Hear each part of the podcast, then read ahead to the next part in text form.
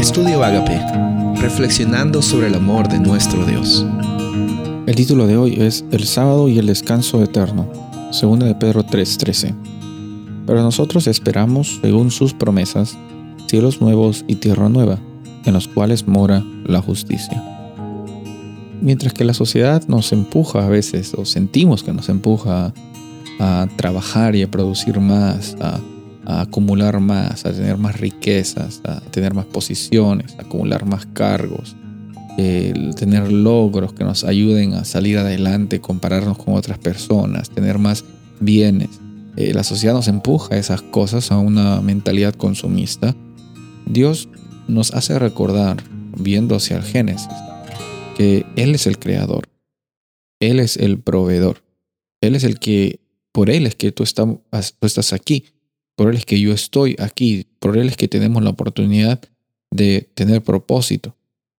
Finalmente, en la creación encontramos que la prioridad de Dios no consiste en las cosas que tú puedes hacer, sino cómo en que en, en medio de lo que tú haces puedes encontrar un momento como es el sábado, un momento para descansar y un momento para intencionalmente meditar en tu Creador, en tu Salvador, en tu Redentor. El sábado no llega a ser entonces una carga para ti. El sábado no llega a ser una, un día en el cual tienes que dejar de hacer cosas y limitarte a ti mismo, porque en el momento que te limites, en el momento de que dejes de hacer esas cosas, entre comillas, malas, eh, Dios te va a ver mejor y cuando Dios te va a ver mejor vas a ser salvo o no.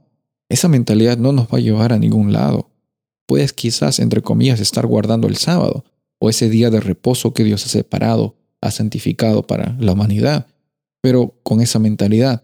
Tu experiencia no va a ser una experiencia de descanso. Puedes estar guardando un día, pero no puedes estar descansando ese día.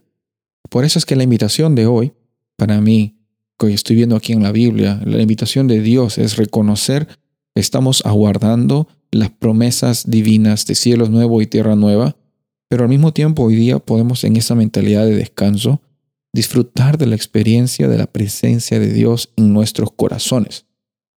El descanso eterno no va a empezar cuando Jesús venga por segunda vez. El descanso eterno empieza hoy, en medio de los problemas que tienes, en medio de las luchas, en medio de las dificultades, en medio de los logros, en medio del trabajo, en medio de los estudios, en medio de las carencias físicas o emocionales o económicas que puedas o no puedas tener. Dios te está ofreciendo la oportunidad de experimentar el descanso eterno hoy. Cuando él dice, venid a mí los que estén trabajados y descansados y cansados, y yo les daré el descanso, yo les haré reposar, él está hablando en serio.